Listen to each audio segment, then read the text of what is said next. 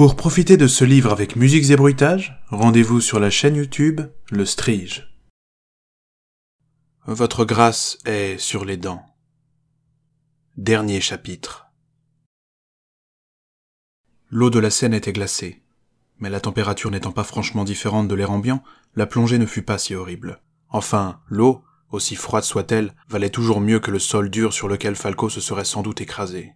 Plongé dans l'obscurité la plus totale après son saut désespéré, il préférait ne pas songer à ce qui pouvait bien se trouver sous la surface noire.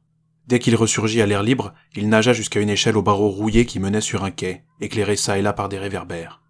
Il essaya de distinguer le dirigeable de von Eisprach dans le ciel obscur. C'était devenu une tache pâle et silencieuse qui s'éloignait paisiblement, se confondant avec les filets de nuages clairs qui flottaient tranquillement dans le ciel d'obsidienne. Falco était écœuré par son pathétique échec. L'ambassadeur avait réussi à s'enfuir au nez et à la barbe de tous.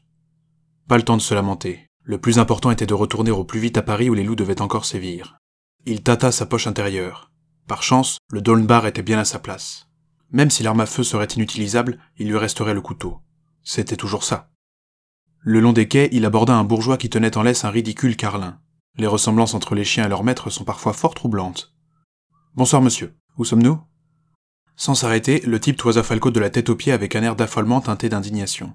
Euh, Qu'a de la pompe? répondit-il avec un air suspicieux à peine masqué. Le bourgeois tira nerveusement sur la laisse de son chien et s'éloigna en jetant des regards inquisiteurs à Falco.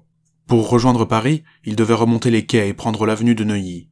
Il n'était pas tombé si loin que ça de la capitale. Hormis quelques badauds, il n'y avait pas âme qui vive.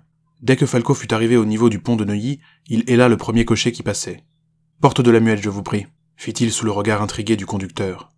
Dame, vous allez me tremper les sièges. Je vous préviens, ce sera plus cher. S'indigna le cocher. Ce n'était pas tous les jours qu'il transportait un rupin trempé comme une soupe. Il devait s'être fait mettre à la porte par sa bourgeoise. Autant tirer profit de son désarroi. Le fiacre passa par les routes qui coupaient de part en part le bois de Boulogne. Falco et son conducteur ne croisèrent strictement personne sur le trajet. Une fois arrivé, Falco farfouilla dans sa poche pour payer l'homme. Heureusement, les pièces de monnaie ne craignent l'eau que sur le long terme. La porte de la muette était devenue une image catastrophique. Partout des lanternes et autres luminions éclairaient les lieux d'une lueur lugubre. La place et les rues étaient jonchées de cadavres de loups et d'êtres humains. Des infirmières ainsi que des médecins vêtus de blouse passaient de macabée en macabée comme des abeilles en train de butiner. La gendarmerie avait infesté les lieux et des agents du bureau, imperturbables, se baladaient parmi les kidams en leur posant mille questions. Leur calme était déconcertant dans ce décor apocalyptique. L'un d'eux, porteur d'une fine moustache soignée, se dirigea vers Falco. S'il n'avait pas été vêtu du complet sombre à veston croisé et d'un béret rabattu sur les yeux, il serait passé pour n'importe quel badaud. Vous croyez aux fantômes?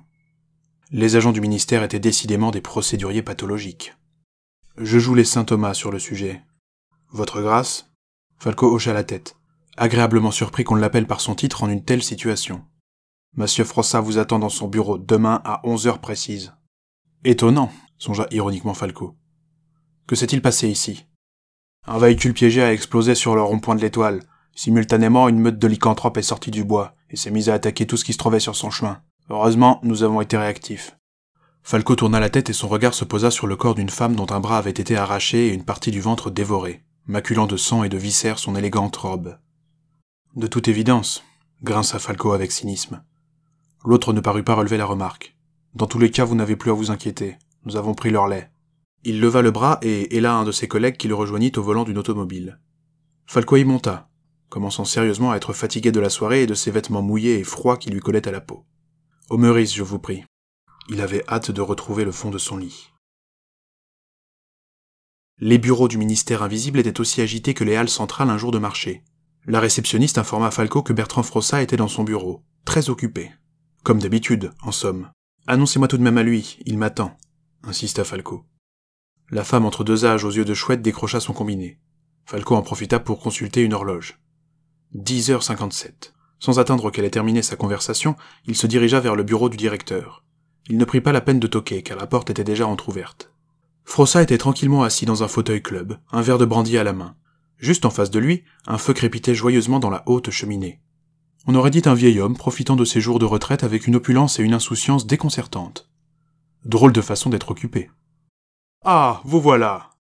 Le ton et la mine du directeur étaient étrangement gais. Falco, lui, ne s'était pas encore remis de sa nuit. Je vous en prie, asseyez-vous, fit le directeur. Que buvez-vous? Un gin tonic sera parfait.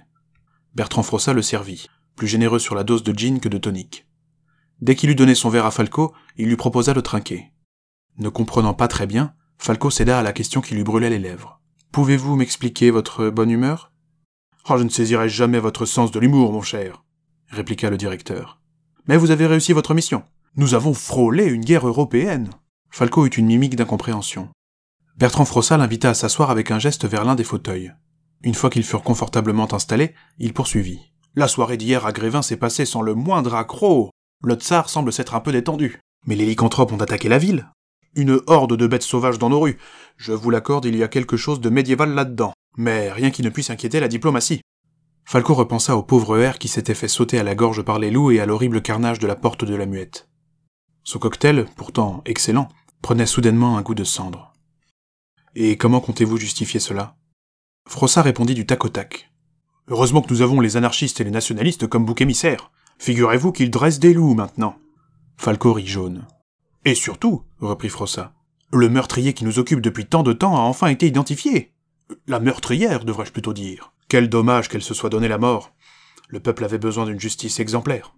Pardon? Frossa fit tourner le spiritueux dans son verre.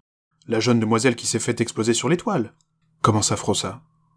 Falco se permit de le couper, au mépris de sa bonne éducation. Ce n'était pas elle la meurtrière, c'est Dora Tannberg qui a commis les crimes. Naturellement, répondit Frossa en agitant ses bacchantes.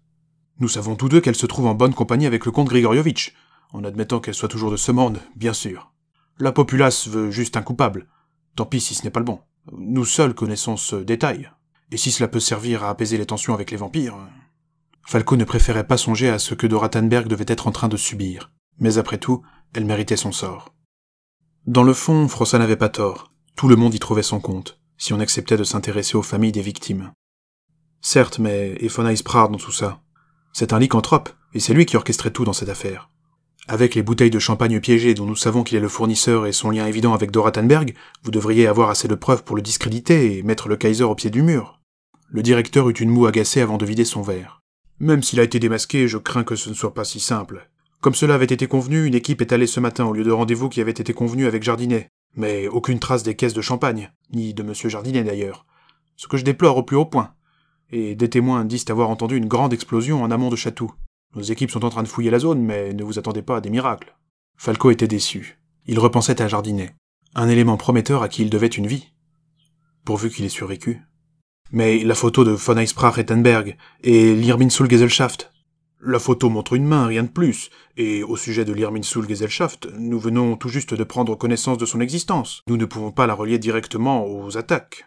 Vous dites donc que von Eisprach ne sera pas inquiété Il semblerait que non, mais au moins nous connaissons désormais sa vraie nature, et l'existence de l'Irminsul Gesellschaft. Nous ne lâcherons aucun des deux d'une semelle, et le Kaiser va savoir que nous savons. Il fera profil bas quelque temps. Du moins, je l'espère. L'entretien s'acheva sur ces paroles d'une augure encore à déterminer. Falco partit se changer les idées avec une promenade sur l'île Saint-Louis. Le temps était radieux, et le soleil relativement chaud se réverbérait sur la Seine en une multitude de points lumineux. En craquant l'allumette qui servirait à allumer son hoopman fraîchement coupé, Falco ne pouvait s'empêcher de penser. À sa place, n'importe qui aurait ressenti la joie apaisante que procure la besogne achevée. Mais il ne parvenait pas à se satisfaire de cette victoire à la Pyrrhus. Il expira une bouffée en observant l'activité sur les quais.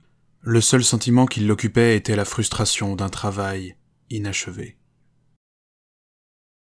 Eh bien, le temps file vite et voilà déjà la fin de l'histoire. J'espère de tout cœur que vous avez pris plaisir à l'écouter. Si c'est le cas, je vous invite à la partager. C'est le meilleur moyen de la faire connaître. Pour découvrir mes autres projets, dont bien sûr des fictions audio, et l'actualité de mes activités, je vous donne rendez-vous sur la chaîne YouTube Le Strige.